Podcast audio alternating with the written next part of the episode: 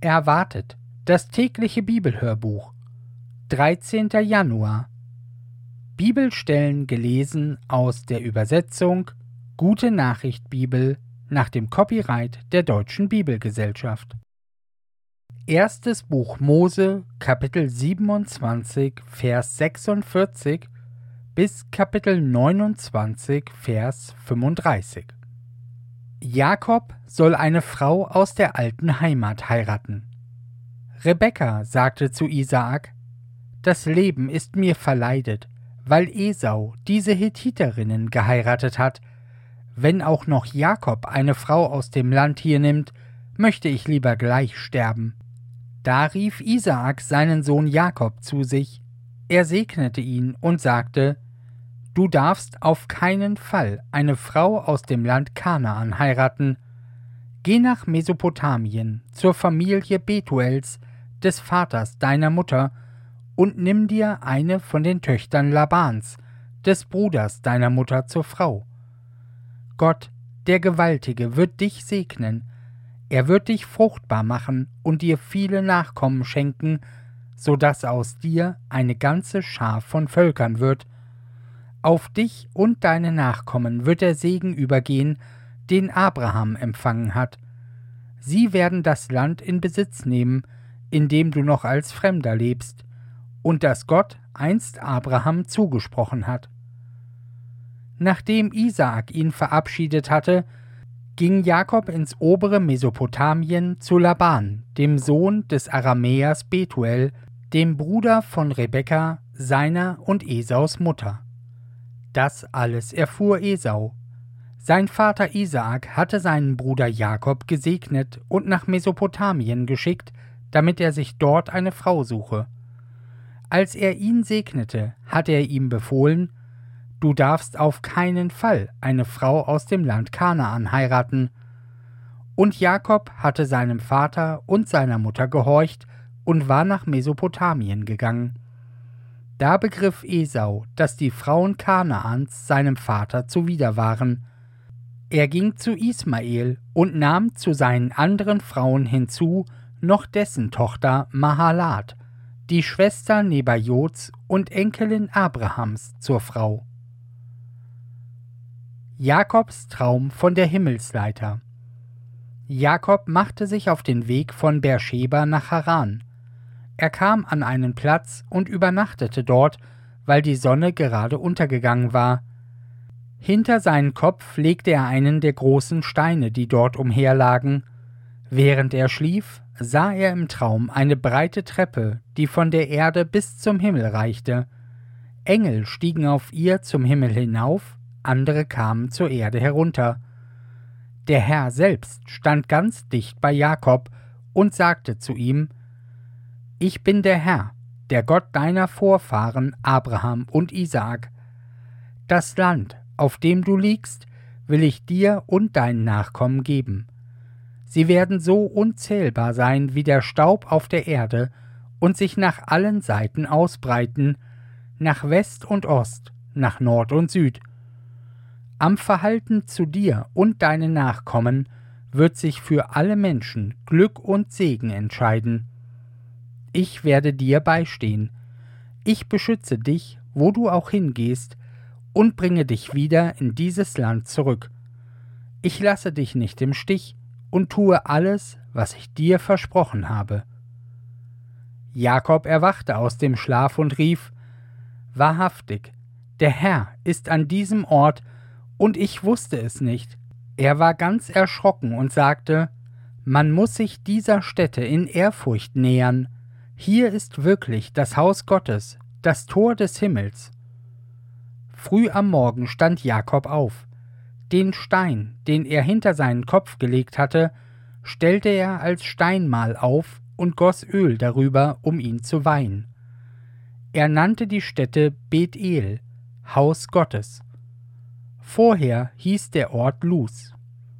Dann legte Jakob ein Gelübde ab, wenn der Herr mir beisteht, sagte er, wenn er mich bewahrt auf der Reise, die ich jetzt antrete, wenn er mir Nahrung und Kleidung gibt, und wenn ich wohlbehalten wieder nach Hause zurückkomme, dann soll er allein mein Gott sein.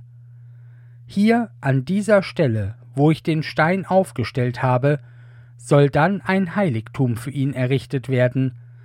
Von allem Besitz, den er mir schenken wird, werde ich ihm den zehnten Teil geben. Jakob kommt zu Laban. Jakob machte sich auf den Weg und wanderte weiter, dem Steppenland im Osten zu.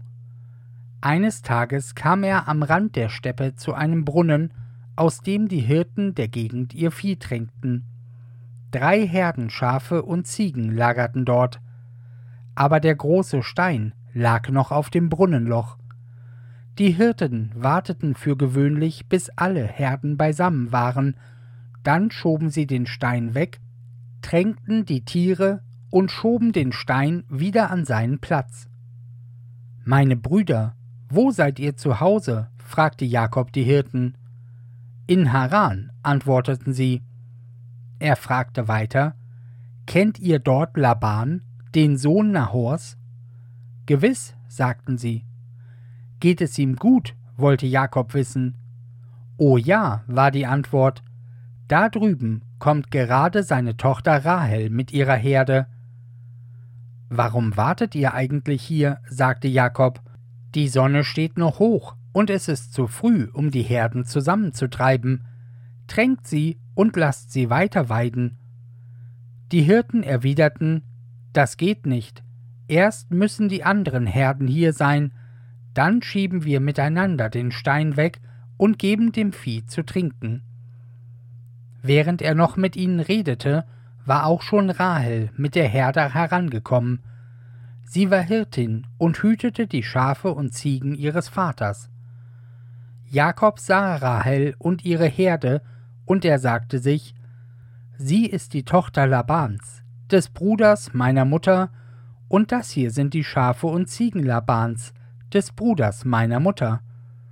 Und er ging zum Brunnen, schob den Stein zur Seite und tränkte die Tiere Labans, des Bruders seiner Mutter. Dann küsste er Rahel und weinte laut. Er sagte ihr, dass er der Neffe ihres Vaters und ein Sohn von Rebekka sei, und sie lief zu ihrem Vater und erzählte es ihm. Als Laban hörte, dass der Sohn seiner Schwester gekommen war, lief er Jakob entgegen. Er umarmte und küsste ihn und nahm ihn mit sich in sein Haus. Jakob erzählte ihm, was ihn hergeführt hatte. Jakobs Heirat mit Lea und Rahel. Als Laban alles gehört hatte, sagte er zu ihm: Ja, du bist wahrhaftig mein eigen Fleisch und Blut. Jakob war nun schon einen Monat lang im Haus seines Onkels. Eines Tages sagte Laban zu ihm: Du sollst nicht umsonst für mich arbeiten, nur weil du mein Verwandter bist. Was willst du als Lohn haben? Nun hatte Laban zwei Töchter. Die ältere hieß Lea, die jüngere Rahel. Lea hatte glanzlose Augen, Rahel aber war ausnehmend schön. Jakob liebte Rahel, und so sagte er Gib mir Rahel, deine jüngere Tochter, zur Frau, ich will dafür sieben Jahre bei dir arbeiten. Laban sagte, ich gebe sie lieber dir als einem Fremden, bleib also die Zeit bei mir. Jakob arbeitete bei Laban sieben Jahre für Rahel, und weil er sie so sehr liebte, kamen ihm die Jahre wie Tage vor. Danach sagte er zu Laban, Die Zeit ist um, gib mir jetzt die Frau, um die ich gearbeitet habe, ich will mit ihr Hochzeit halten. Laban lud alle Leute im Ort zur Hochzeitsfeier ein. Aber am Abend führte er nicht Rahel, sondern Lea ins Brautgemach, und Jakob schlief mit ihr. Als Dienerin gab Laban ihr seine Sklavin Silpa. Am Morgen sah Jakob, dass es gar nicht Rahel, sondern Lea war. Da stellte er Laban zur Rede, Warum hast du mir das angetan? Ich habe doch um Rahel gearbeitet. Warum hast du mich betrogen? Es ist bei uns nicht Sitte, erwiderte Laban, die jüngere vor der älteren wegzugeben. Verbringe jetzt mit Lea die Hochzeitswoche. dann geben wir dir Rahel noch dazu. Du wirst dann um sie noch einmal sieben Jahre arbeiten. Jakob ging darauf ein. Nachdem die Woche vorüber war, gab Laban ihm auch Rahel zur Frau. Als Dienerin gab er Rahel seine Sklavin Bilha. Jakob schlief auch mit Rahel, und er hatte sie lieber als Lea. Er blieb noch einmal sieben Jahre lang bei Laban und arbeitete für ihn. Gott schenkt Lea Söhne. Der Herr sah, dass Jakob Lea zurücksetzte, deshalb schenkte er ihr Kinder, während Rahel kinderlos blieb.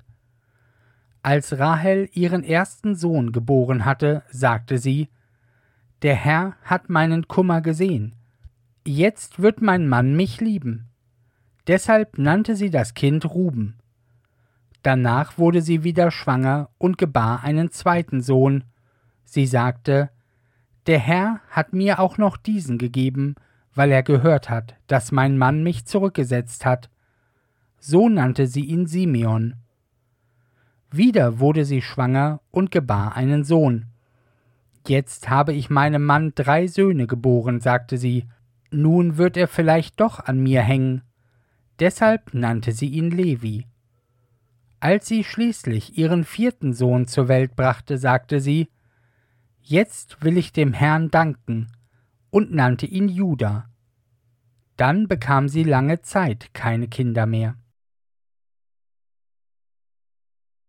Johannes Kapitel 7, die Verse 1 bis 24 Jesus und seine Brüder Danach zog Jesus in Galiläa umher er hielt sich von Judäa fern, weil die führenden Männer dort ihn töten wollten. Das jüdische Laubhüttenfest stand vor der Tür.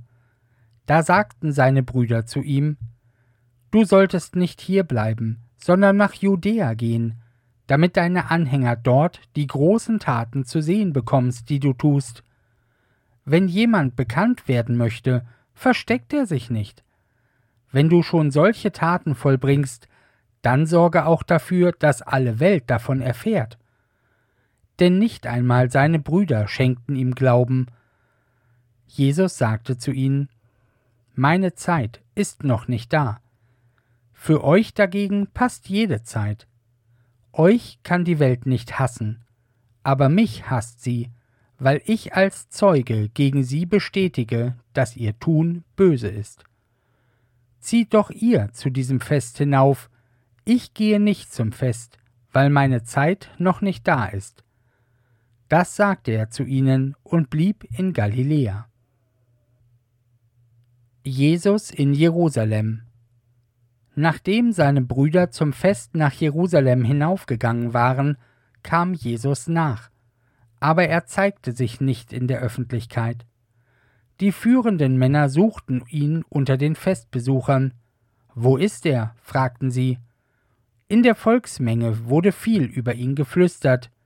Der Mann ist gut, meinten einige. Andere entgegneten, nein, er ist ein Volksverführer. Aber niemand sprach offen über ihn, weil sie Angst vor ihren führenden Männern hatten. Die Hälfte der Festwoche war schon vorüber, da ging Jesus hinauf in den Tempel und lehrte das Volk. Die Leute waren sehr erstaunt und sagten, er hat doch keinen Lehrer gehabt. Wie kommt es, dass er die heiligen Schriften so gut kennt? Jesus ging darauf ein und sagte, Meine Lehre habe ich nicht selbst ausgedacht, ich habe sie von Gott, der mich gesandt hat. Wer bereit ist, Gott zu gehorchen, wird merken, ob meine Lehre von Gott ist oder ob ich meine eigenen Gedanken vortrage. Wer seine eigenen Gedanken vorträgt, dem geht es um die eigene Ehre. Wer aber die Ehre dessen sucht, der ihn gesandt hat, ist vertrauenswürdig. Man kann ihm keinen Betrug vorwerfen. Mose hat euch doch das Gesetz gegeben, aber niemand von euch hält sich daran. Ihr wollt mich sogar töten. Die Menge antwortete Du bist wohl von einem bösen Geist besessen. Wer will dich töten? Jesus antwortete, ich habe hier in Jerusalem eine einzige Tat vollbracht, und ihr nehmt alle Anstoß daran. Ihr beschneidet eure Söhne, wenn es sein muss, auch am Sabbat, weil Mose angeordnet hat, dass eure Kinder am achten Tag beschnitten werden sollen. Aber eigentlich haben schon die Stammväter die Beschneidung eingeführt und nicht erst Mose. Ein Junge wird also auch am Sabbat an einem Teil seines Körpers beschnitten, damit die Vorschriften Moses nicht verletzt werden. Wie könnt ihr euch dann über mich aufregen, weil ich am Sabbat einen ganzen Menschen gesund gemacht habe? Urteilt nicht nach dem äußeren Eindruck, sondern wie es wirklich dem Gesetz entspricht. Psalm 11 Geborgenheit bei Gott von David In der Nähe des Herrn bin ich geborgen.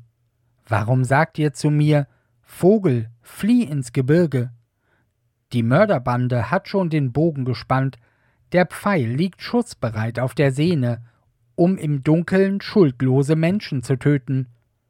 Wenn jede Ordnung zerbrochen wird, was richtet dann noch einer aus, der sich an Gottes Ordnungen hält. Der Herr ist hier in seinem heiligen Tempel, er, dessen Thronsitz im Himmel steht. Seine Augen sind auf die Menschen gerichtet, nichts entgeht seinem prüfenden Blick. Der Herr sieht die Treuen, die ihm gehorchen, und die Untreuen, die ihn missachten. Wer Gewalt liebt, den hasst er von Herzen. Er straft die Schuldigen mit harten Plagen, Feuer und Schwefel lässt er auf sie regnen, sengenden Glutwind schickt er ihnen. Der Herr ist treu, und er liebt es, wenn Menschen treu sind. Wer redlich ist, darf in seiner Nähe leben. Sprüche Kapitel 3 die Verse 11 und 12 Mein Sohn, wehre dich nicht, wenn der Herr dich hart anfasst. Werde nicht unwillig, wenn er dich ermahnt. Denn wenn der Herr jemand liebt, dann erzieht er ihn mit Strenge, genauso wie ein Vater seinen Sohn.